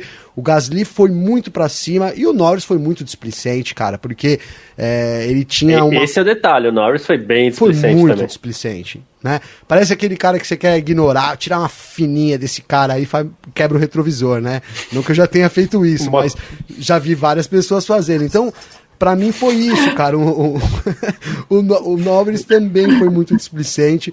Então, troféu aí pros dois, né? Talvez o Gasly, porque o Gasly já tinha errado e, e poderia ter. Ele estava com problema, na verdade, ele né? Ele com problema por causa do toque do Alonso, né, Vitor? Tem isso. Uma sim. pequena defesa ao Gasly, porque eu acho tudo bem, esticou até um pouco, espalhou até um pouquinho demais, mas assim, ele veio por fora, uma hora chega o muro, ele ia ter que recolher para dentro da pista de novo. Sim, Não tem jeito. Sim.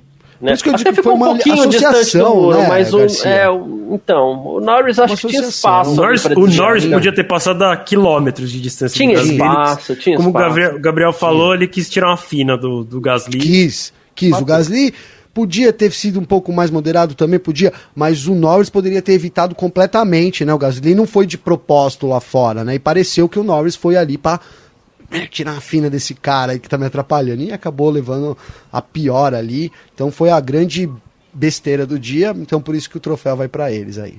É, tem, uma, tem uma coisa que é o que eu. Sim, Garcia? Vai, vai, dividido, né? Vai meia banana, vou desmontar a banana um, dar um pedaço pra cada um. Um, um ganha casca, um ganha banana. Isso, boa.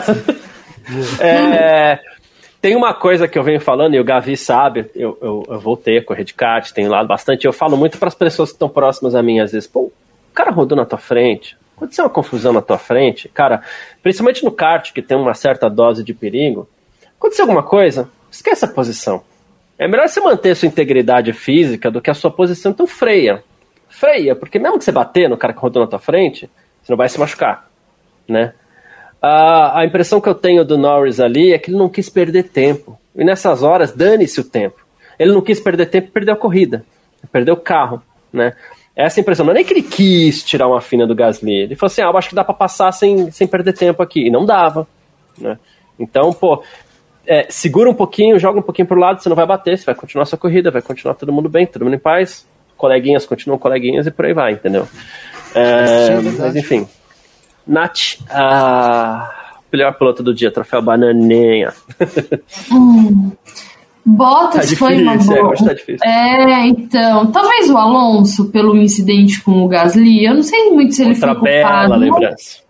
É, então, eu acho que eu vou votar no Alonso só pra ser diferente e pra mostrar como de fato tem como dar muitos troféus bananinha. Mais troféu bananinha do que de piloto do dia. É. Então eu vou dar pro Alonso. Então eu vou dar pro Alonso porque ele que foi o início também do, do desastre entre Gasly e, e Norris. E ele também fazendo aquele meia-culpa, ai não, o Gasly que me fechou, e não sei o que lá, relembrando os tempos de choronço que ele sempre foi. Então eu, eu dou o troféu bananinha de hoje pro, pro Alonso, ele mereceu.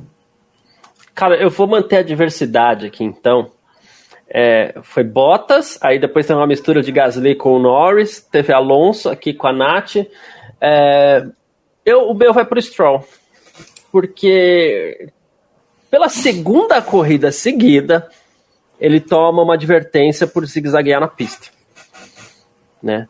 É, não sei se foi a segunda corrida seguida, não. Ele foi na Austrália e hoje. É, não foi a segunda corrida seguida, mas em cinco corridas já é a segunda vez que ele toma uma advertência por zigue-zaguear na pista. Também teve encontro lá, como você falou, com o Magnussen, e por mais que pareça ter sido mais culpa do Magnussen e tal, mas o Stroll. É, as estroladas acabaram, né? Mas o tipo do, do, de cara que a cada treino joga o carro no muro. Então não vou falar estrolada por aqui, mas ele tá meio errático esse ano, né? Então.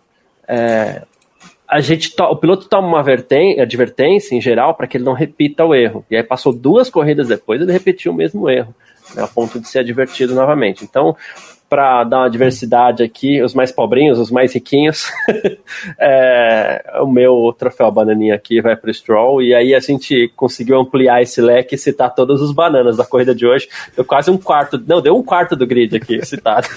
Ô, Garcia, nesse caso podia ser o troféu Dick Vigarista, né? Porque nós estamos falando de coisas aqui, ah, o cara errou, zoou, mas, pô, o Stroll, segunda vez fazendo zigue-zague na pista né? Um negócio complicado. Né? próxima ah, e lembrando, é, as bandeiras são cumulativas, né? Então a próxima bandeira preta e branca já vai ser uma penalidade, né? Então, Stroke se cuide.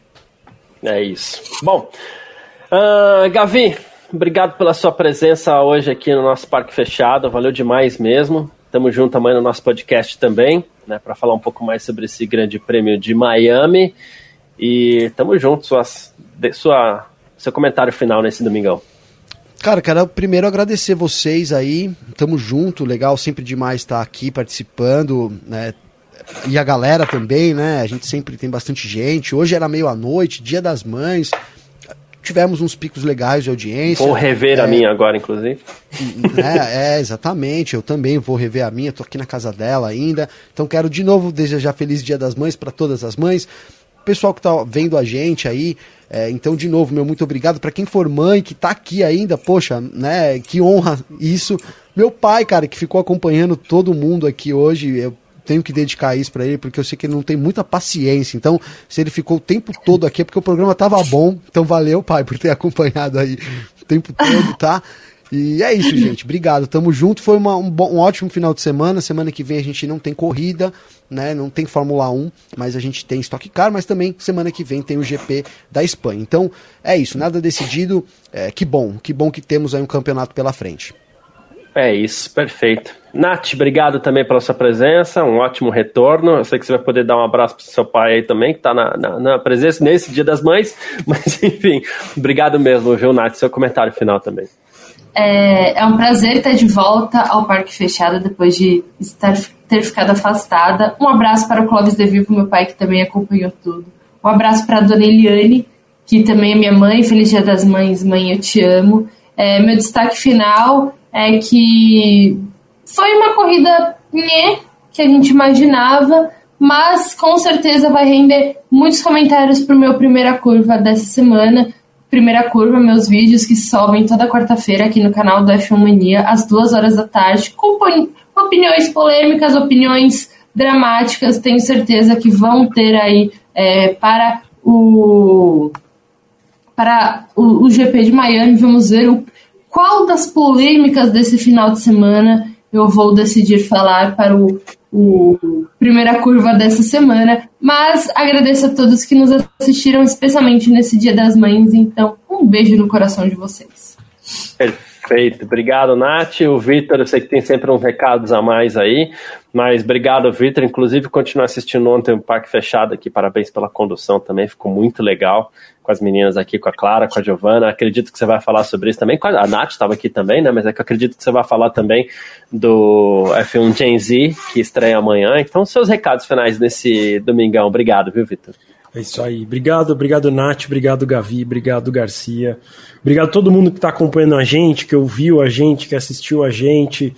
É, feliz Dia das Mães para as mamães que estão nos vendo e para as mães de todos vocês. É, como o Garcia falou, amanhã estreia um novo quadro, uma live é, que vai ao ar sempre segundas-feiras pós-GP às 8 da noite. Então, amanhã às 8 da noite. É, tem o F1 Gen Z, que vai ser liderado pela Giovanna Conte e pela Maria Clara Castro, que vão aí com sua toda a jovialidade, essa, toda essa energia Gen Z falar de Fórmula 1 do jeitinho delas, né? Eu falei, eu falei para elas que não pode ter etarismo, né? Não pode excluir nós velhinhos, é, mas é, é super importante a gente dar, dar voz e ouvir também essa nova geração de fãs que está chegando. Uh, e que bom que está chegando, né? Porque o Garcia muito bem ontem falou que a gente achava que no longo prazo a Fórmula 1 podia morrer, né? Porque um dia a gente vai morrer, né? E aí quem é mais novo que a gente não ia gostar de Fórmula 1 e aí a categoria ia acabar morrendo. Os já tem uma nova geração de fãs aí e eles vão estar aqui representados pela Giovanna e pela Clara a partir de amanhã. Então convido todo mundo a já se inscrever no canal, ativa o sininho, que aí quando começar a live amanhã recebe a notificação. É, ele vai estar também no ar no Facebook e no Terra TV, então também é importante dizer isso. É, além disso, convido todo mundo a acessar fmania.net, cobertura completa do mundo automobilismo e do motociclismo também. Uh, ainda tem as declarações dos pilotos de hoje que estão saindo lá no site, que enquanto a gente está aqui fazendo live para vocês, tem um time trabalhando, escrevendo lá no site, publicando, já tem bastante coisa, tem, vai ter galeria de fotos, enfim, cobertura completa, não só hoje, mas ao longo de toda a semana, todos os dias. É, o, o, Gabriel falou, semana que vem tem Stock Car, então também tem cobertura da Stock Car, é, enfim, completinho aqui no YouTube, no site e nas redes sociais, sempre site a Filmania. É isso. Valeu, gente. Valeu, Garcia. É isso, valeu. Obrigado, Vitor. Obrigado, Nath. Obrigado a cada um que deixou seu comentário aqui também. Obrigado a cada um que acompanha a gente aqui no YouTube da Filmania, no Facebook da Filmania, também no Terra TV. Valeu demais pela presença de cada um. A gente se fala no, na, no final de semana do Grande Prêmio de Barcelona, Grande Prêmio da Espanha. A gente está acostumado agora com a, com, a, com a, localidade, não com o país, né? Não é Grande Prêmio de Barcelona, esse é Grande Prêmio da Espanha mesmo, é raiz. Então, dia 20 de maio, a gente está aqui a, falando sobre a sexta-feira de treinos livres para o Grande Prêmio da Espanha. Amanhã tem a F1 Mania em ponto também, nosso podcast, eu e o Gavinelli vamos estar por aí em todas as plataformas, tá bom? Valeu demais, grande abraço, tamo junto e tchau.